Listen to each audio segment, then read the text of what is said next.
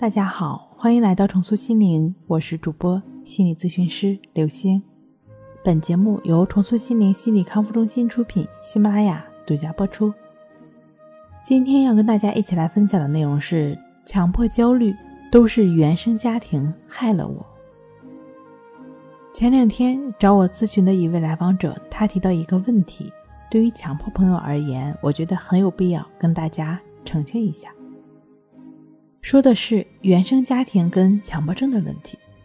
这位来访者从小呢，家庭条件还不错，父亲是老师，母亲呢经营着两家服装店。虽然是男孩，但是却被父母从小教育要文质彬彬。母亲总说：“你爸文质彬彬的多好。”父亲也常常说：“无论男女，只有文质彬彬才能有出息。”小学的时候，同学给他起外号叫“文邹小老头”。由于是小地方，到初中还是那帮同学，这个外号也一直跟到他初中毕业。父母总是要求必须的事儿有很多：被子必须叠整齐，男子汉大丈夫流血不流泪，站要有站相，坐要有坐相。虽然自己的成绩还不错，父母总不满足。总是拿邻居家的孩子跟自己比，说必须得超过他，又不比他缺胳膊少腿，为什么要比他考的分少呢？记得有一次在期中考试的时候，他的英语考了九十八分，全年级第一名，但是因为怕责备，考了八十多分的数学，却告诉他们说分还没有下来。类似的只说好，极力的掩盖不好的。或者是说对自己不利的事儿有很多，是啊，人是多么有自主权的高等动物，这么多事儿都可以选择，但是父母却选不了。不得不说一句，各种证都能考，各行各业都得持证上岗，但却没有为人父母证。这位来访者呢很困惑，因为很多心理学说法都表示，强迫症就是原生家庭父母教养方式造成的。真的是这样吗？那个年代的父母又有多少懂得智慧教育呢？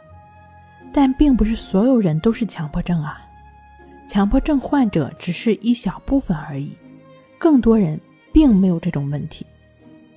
我们性格的形成跟很多因素都有关系，个人特质、家庭教养、同伴关系、学校教育、社会引导等等。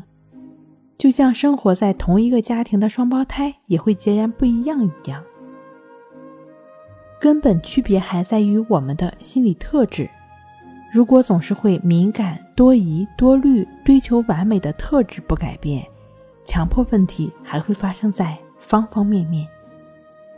所以，对于强迫症的疗愈而言，首先需要做到两点：第一，修正以往的行为方式。以前为了消除症状，有的患者呢会放弃工作和生活，现在需要逐渐学会跟不安打交道，带着不安去做事儿。可能由于强迫观念的影响，患者反复确认影响了行为。虽然说确认的结果是痛苦不堪的，坚持行动也是痛苦的，但是前者是死路一条，而后者是朝向成功的方向。第二，积极的评价。当自己已经勇敢的开始行动的时候，要积极表扬。表扬的标准是做了什么事儿，而不是症状出现了没有。要让自己反复的通过行动体验这种快乐。